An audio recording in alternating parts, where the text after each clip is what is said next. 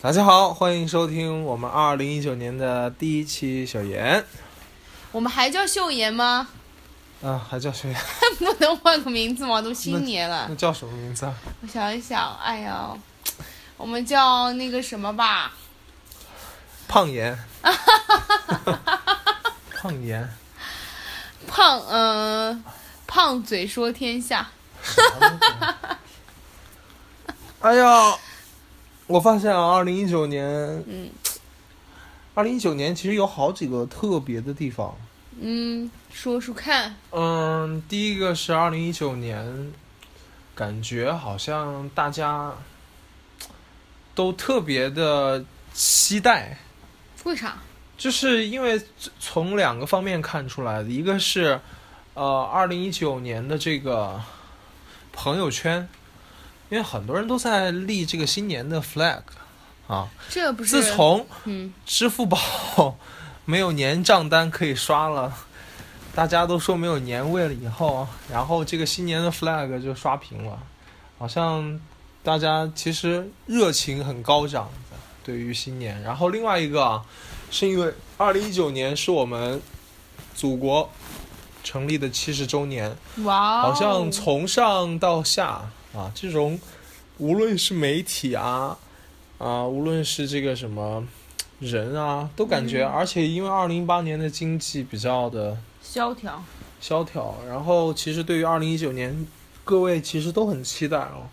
我个人二零一八年总结的时候，我发现了一个很神奇的事情，嗯二零一八年的嗯一月份嗯，和在西安，嗯然后二零一八年的收尾。嗯十二月的二十五号到二十八号嗯也在西安，嗯，我觉得就像是画了一个圆圈一样。有始有终，对，然后其实我回西安的目的主要呢就是去吃品尝一下家乡的美食，因为这个东西对于我来说真的是你不是四川人吗？什么四川人啊！我跟你说啊，我的身份是这样的啊，嗯，我是 我是祖祖籍在陕西，出生在山东，在成都长大的广东人，好不等一好？下，广东人是从哪里来的？然后我说话又说回来啊，就是我觉得呃这次去呃西安西安，其实我是也去了老家，我老家在蒲嗯城，然后、呃渭南那里出过几个名人，嗯呃，离习近平我们的习主席的家乡非常的近，嗯他他的家乡在富平嘛，也就哦就几十公里，很近的。然后还有一个名人就是杨虎城啊、哦，然后那儿我们那儿有蒲城县中学有个叫呃姚中的，嗯就是杨虎城当年修建的。啊，哦然后，呃，比较震撼的是，我在那个小县城里面，然后那县城有一个县级的博物馆，我真的去过任何的县城都没有发现过还有一个县级的博物馆。嗯然后那个县级的博物馆就是，呃，修的其实很简陋，就是那种土砖房那种，但是它是在九十年代的时候就应该是有一批对当地文物保护的人。嗯出资出钱把那里给那里所有收集到的文物给修缮起来了。嗯看到那里面有一排是全部都是那种匾额，嗯然后那上面还写的有清什么什么时候、明什么什么时候，然后都可以摸得到的那种，有有的匾是可以摸得到的。哦，但是这种你在什么国家博物馆那种，你是完全它完全不会成为国家博物馆的东西，对不对？因为它对啊没有、没有价价值没有高到那种程度。但是你看到它的时候，你就感觉你跟历史有有接触。嗯，然后包括我看到很多的这种呃，还看到这个清朝的官服，嗯我们在电视剧上看到很多那种官服啊，嗯它那个官服可能像是一个就是知县太爷的那种嗯官服，嗯看上去就是很多的灰尘。嗯，我觉得可能十几年都没有人来打扫过、来嗯弄过，但是就很很真实，嗯所以那个在那儿其实真的还挺震撼的。我觉得那一趟去的很值得。嗯另外，可能就是西安的美食真的是太棒了！嗯有什么值得推荐的店吗？值得推荐的店啊、嗯，有一家在这个好像在有一家 biang biang 面很出名，嗯然后叫什么名字？ 啊，叫什么名字我忘了。刚吃完就已经哦，它不叫忘表面，它叫油泼面，油嗯泼面。然后那家也是老店，它老店他们自己那个油泼的辣椒是自己亲手用选的辣椒，自自己用手去嗯炸出来的，不是嗯现成的机器磨出来的粉那样。嗯然后他们的面非常的筋道，嗯而且还是用人工来来扯来那个拉的面。嗯就这样，他们生意非常好，因为一般像这样体量的，就是，呃，我我们看到的就是中午大概都过了一点了，嗯还陆续很多人在那儿等着。嗯然后就那样体量的店，应该来说面应该是机器，可能真的很方便吧。嗯但他们就是人工的。啊嗯，就西安，你可以看到很多的，比如说像饺子馆啊这种，嗯都是纯手工的。你嗯看到那些，啊、那些厨房的工人都都是亲手在包饺子啊，在弄，就很，这个其实还是挺让我震撼的。我一直就把西安，比西安就是很有历史这种感觉啊，嗯就像古罗马这种，它其实是，我觉得古罗罗马。就是不是说古罗马，就是罗马吧。罗马因为在罗马的这个城市当中，也看到很多的这种遗嗯址，对跟现代的建筑有一个冲击的感觉。嗯呃，西安其实挺像的，但是我觉得西安可能，呃，就是更更有，因为我们自己的味道吧，因为我们中国人嘛，对不对？嗯好，嗯，然后还要说什么呢？我就突然刚听到一个关于高晓松的事情，啊因为不是很多人都喜欢看高晓松吗？喜欢嗯像他的《晓松奇谈啊》这种对东西哈、然后大家都觉得哇，西高晓松博古通今啊，嗯其实。嗯其实不然啊，其实他他也是有一帮团队的，啊就是那你说他能从什么大航海时代又聊到什么这个什么什么啊、每个人物每个历史人物他能跟你这说个都啊是能跟今你聊天。从哪儿来的消息吗？那是我看看一个那个爆料的写的嘛，他就是啊其实他就是有团队的，哦就是比如说在这个节目要录之前嗯帮他整理一份资料，可能哦这个资料是呃不是我们中国人写的。是纽约时评的一些历史学家，他们哦自己对于当时的一些认定啊什么之类的，嗯，就是这种东西会给他，然后他自己哦啊、呃看了一下啊、看了，然后做了了解，然后他自己把它转述成自己的话嗯啊，这个可能就是他个人的能力了。对对，当然，他肯定也有自己的这种比较丰厚的这个学识了，对对啊对对对，但是嗯、不能避免的说，他确实是有一个团队在帮他在做这个节目。嗯啊，很多，因为你想一个人哪儿能就是这么夸张啊？你从什么啊、远古希腊文化嗯又能聊到历希腊历史，又能聊到什么嗯大航海时代，完又能什么拿破仑，嗯全你都能讲了。那而且你还面面俱到啊，是什么历史事件你都记得清清楚楚。是哇我觉得这个有点太夸讲张的跟自己家门是啊门口的事儿似的。对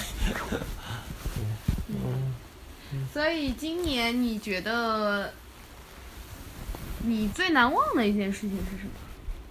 回首二零一八年，最难忘的事情，就是二零一八年，其实发生了好多事情。嗯，让你最难忘的一件事情是什么？最难忘，对，突然有一点，突然有一点想不到最难忘是什么了。就是比如说，那你有最难忘的吗？我最难忘的，嗯，我觉得其实是一种变状态的变化吧，就是从呃成都来到杭州，然后嗯、呃工作嗯变得越来越忙了，越来越有压力了，然后嗯、也进入了自己想进入的那个梦想中的公司，我觉得这个挺难忘的。我觉得就是，嗯，一步步走到今天，其实也都有一些是，嗯就是有自己的选择，也有一些命运的安排吧。我觉得，觉得就是天将降，没有 没有这么夸张，但是我觉得是，就是老天想要栽培我。嗯，反正我觉得就是挺开心的吧，也挺就是，也也挺挺挺挺辛苦的，就是觉得嗯，成长的过程就是不舒服的过程，但是这个过程就是说明在成长吧。所以觉得希望二零一九年自己可以变成更好的自己。天哪，还变成更好的自己，对呀、这话好久没有听到了，有点像是那个什么，高中生在期望下学期成绩要好的那种感觉。没有啊，我觉得你其实做每一份努力都可以让自己变得更好呀。比如说你坚持健身，你就可以让自己变得更好，就外形上变得更好。嗯，然后你学坚持看一本，坚持看书，哎或者坚持做一件事情。哦，我你突然就会想起一变件得事更好情，你的小黄车退款了吗？我记得你好像付过那个，我用过是小嗯不黄退车，过呀。你自己看一下我呢。当时好像很快不用了，我就把它弄出来了呀。哦，那就行，嗯因为现在很多人退款都退不 了嗯。 突突然为什么说到小黄车？了，这也是一个年度事件啊，吧？对，嗯新嗯，然后然后我前段时间就前两天嘛，看到有人说摩拜也快不行了，说赶紧退款。当然，摩拜我觉得退不退款都无所谓了，其实最好还是退一下，因为它好像你付不付押金，你都可以用这个车。哦，反正自我觉得还挺神奇的。就去年的时候，呃，所有的这叫什么？嗯、共享共享单工商车，经济，对，非常异常火爆。然后所有人都觉得这是一个风口，结果到今年的时候，突然之间就，其实也不叫突然之间，就是其实有很多它在快速发展的过程中，就有很多问题其实都没有得到解决，于是就累积成一个大的问题的时候，这个公这个小的创业公司可能就撑不下去了。嗯，嗯，所以反正现在经济确实是不是一个好的，应该说是一个一个寒冬，一个嗯寒冬要来了。嗯嗯，很多公司可能都在裁员呐、或者是在紧缩，然后嗯，就是，但是这个时候我其实那天看那个老罗的那个老罗振宇是吧？罗振宇，嗯的演讲里面，他就是说，他看他拉了近一百年的一个，就是人们经历的这些大的年份的一个经济的 GDP 对增长的趋势，发现其实虽然说有那些在大战呐、或者是一些大的经济萧条。但也只是微微的那么一个小坑的影响，其实整体的上升还整体的经济还是上升的，而且在这个过程中，其实会有很多的机遇，其实，所以我觉得就是看，嗯，就是看个人能不能把握住一些自己的小趋势啊，一些小机遇，嗯对，然后能，嗯，可能经济萧条之后就一定是上升的，嗯嗯，所以我觉得投资理财也是可以做的，嗯，因为今年呃不好的时候过了之后一定是上涨的，嗯嗯，所以希望大家坚持住，坚将来就能发大财。嗯你适合去卖理财产品呢。嗯，我记得之前听过一个故事，就是说有一个人卖保险，一直买，就美国一个保险销售一直卖不出去这个保险，嗯尤其是给这个士兵啊去卖这种保险，士兵不愿意去买。嗯然后那个当他说出了一个理由之后，大家都去买他的保险了。嗯他说应该那个好像就是在越战时期吧，嗯啊，然后他说如果你一旦去买了这个保险，那么这个军队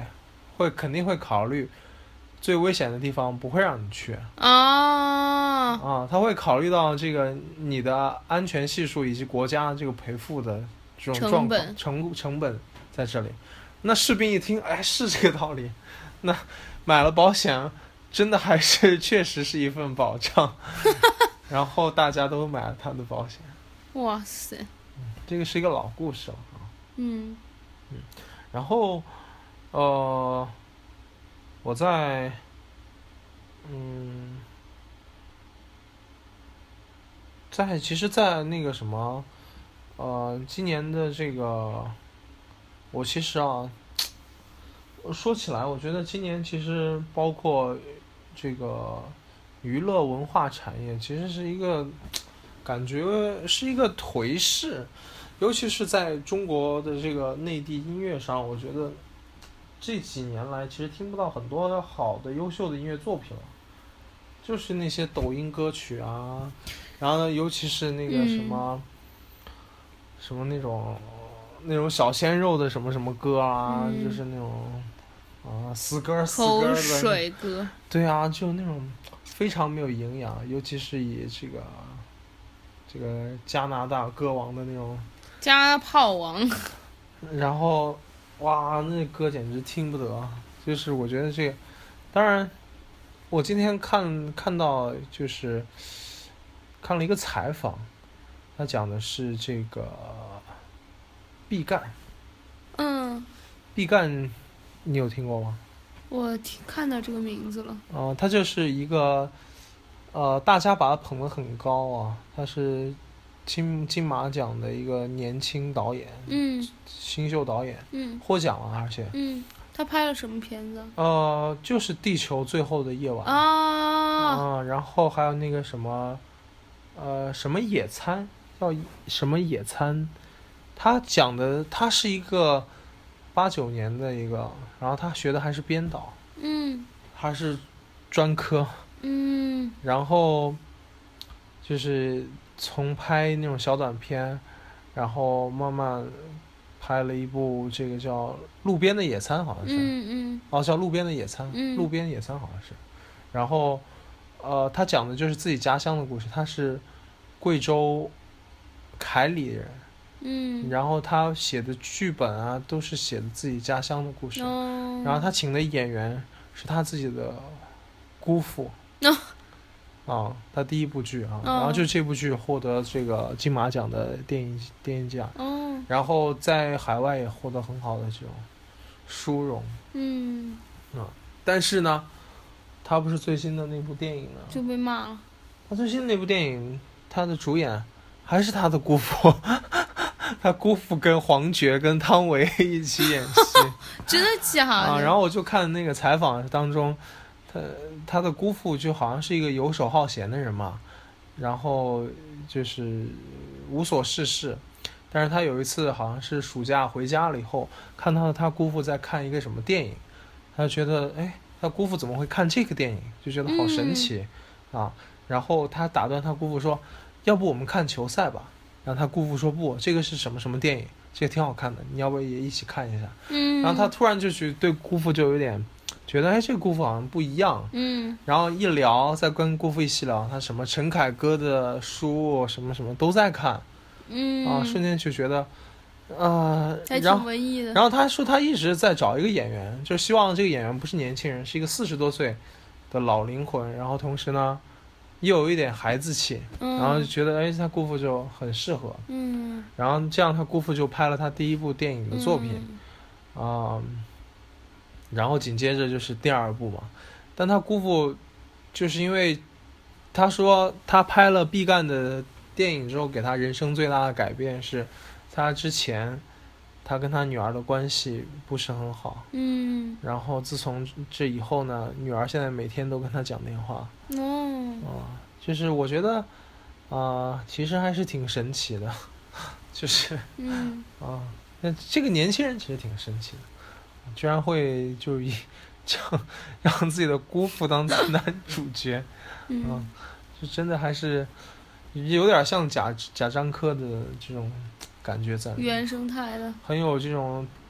很有他自己的这个原色在里面，嗯原生的背景在里面，嗯嗯，所以就是这样。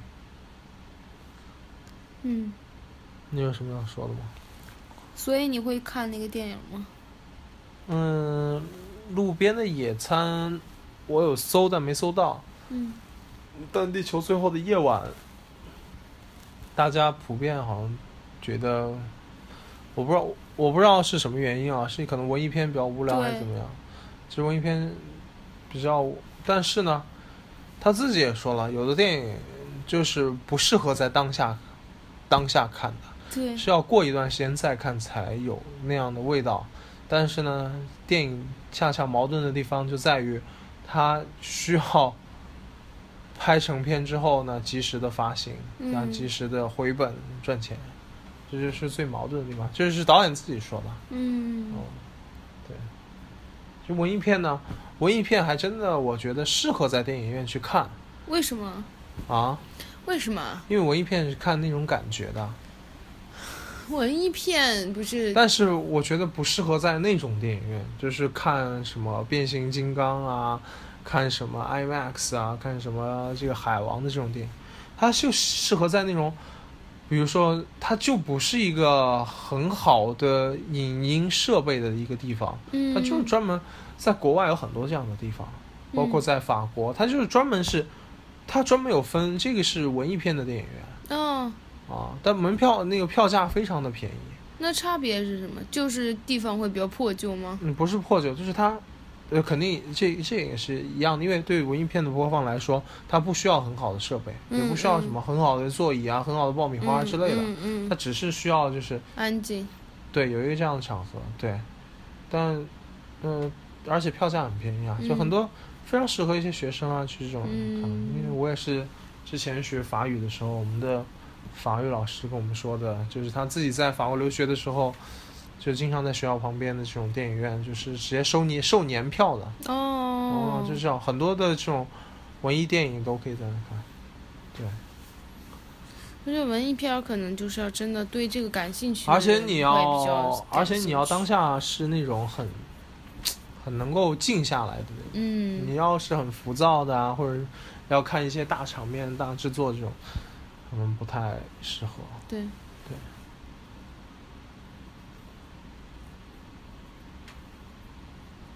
好的，那我们今天就聊到这里，啊，就聊到这里吗？ 啊，还有什么想聊的吗？你还有什么想聊的吗？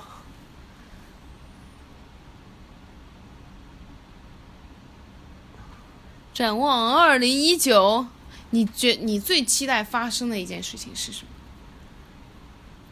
最期待发生的一件事情，可以不是就是不一不是那种就是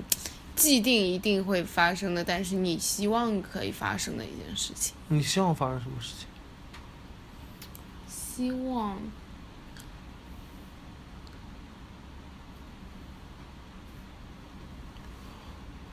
我希望，嗯，希望可以去一个我没有计划中的，但是很有趣的地方旅行。就可能突然之间嗯说走就走，或者是有一个什么样的机会去了一个，觉得还蛮神奇。比如说像什么嗯那种去看极光的地方啊，或者是去一个很就是没有在计划当中的一个地方。天呐，我觉得旅行，我已经过了那种热爱旅行的年纪了，不知道为什么，就是我以前想想着就是去旅行都是非常的兴奋的那种感觉，就是我不会，现在不会那种特别，就突然说梦想着去一个地方会怎么怎么样，就连极光这件事情对我来说一点儿都不吸引我了。你也不需要评价我啊，你说你自己就好了。你为对什啊，么要我评这价我啊没有评，价你，我就在说我的感受啊。不需要你说啊，你就说你自己想发生的一件事情不就行了吗？微博粉丝破百万，哦，嗯那我也，那我就希望我可以升职，然后财富早日实现财富自由。 那你咋不说你赶紧生娃呢？那倒是真的不太想。 嗯，我觉得你就是还没有到那个阶段吧，各方面自己的财力啊，然后环境啊，都还没有觉得可以生孩子。我不知道你是怎么考虑 的，哎，这在录节目哎，怎么了？这个你可这以不聊剪起进去，是吧？这可以不剪进去啊。哎呀，收。收什么收啊？你就把这话说清楚。嗯我觉得二零一九年啊，其实我最期待发生的一件事情是，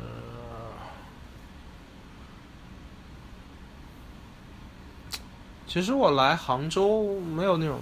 特别有一种 settle down 的感觉。我们英文里面讲 settle down 啊，我不知道中文怎么讲。啊 就是装个屁呀、真的不知道啊，就我觉得安定下来啊，哦安定，其实我都不觉得不太能够这个定居。嗯，我们都不太能 settle down，其实是一个状态，是一个，对我们英文其实很那你们英文啊，你装个屁、 ，you 啊、 know，you know，嗨 ！I don't know。 ，you know 啊、s e t t l e down 啊，就是其实来杭州， C 图腾。来杭州我还真没有 settle down 的感觉。那你如果在哪儿有如果说 settle 一九年有一种 settle，如果想要发生一件事，我觉得有一种 settle down 的感觉，我就觉得是嗯棒棒的。因为其实以前旅行啊，不管是呃干嘛来杭州，我都觉得这是一座美丽的城市。嗯因为我曾经这样评价这这一座城市，我说这是一座，呃，有着人文情怀，有着非常美丽的自然风光，嗯跟城市相结合的一个地方。嗯哼。我觉得在中国见不到这样的地方，那你这里应应该该是很唯希望留在这个这地方里啊。是唯一一座。但是当我留在在这里生活的时候，我自己的感受呢，就没有当时那种感受了。其实，所以，呃，是如果二零一九年有一种 settle down 的感觉，我觉得就会非常棒。嗯。那说了句实在点儿的话，那你呢？你这个也太不实在了吧！还在看极光，哎，那就不会扯了，剪掉吧那一段儿。就我没想到说什么，就瞎胡说。好，嗯，节目的最后呢，希望大家就是能参与一个评论小互动。最近朋友圈里面应该大家有看到一个就是关于立 flag 的一个 H 五吧。那大家也不用立那么多个 flag，我觉得都不一定能做得到嘛。那就在评论区留下一条你在2019觉得自己最想实现的一件事情。然后你就把这儿当成一个树洞啊、垃圾桶啊，到许时候等愿池到，对，许愿池。然后等到二零一九年年底的时候，我们再来录一期节目，把大家当时留的这些小愿望捞出来，看看有没有人实现。然后我们送奖品，好不好？到时候我们看看有什么有钱，对，给大家送点小奖品，给那个实现了的人就送奖品。但是怎么核实呢？然后到时候再说嘛，就是大家到时候我们联系万你一们嗯没有留人许愿呢？留我们发出来，然后你就留言，然后留你的地址，然后我们就寄给你，好吗？好，拜拜。好的，那就这样吧，我们下期再见啦。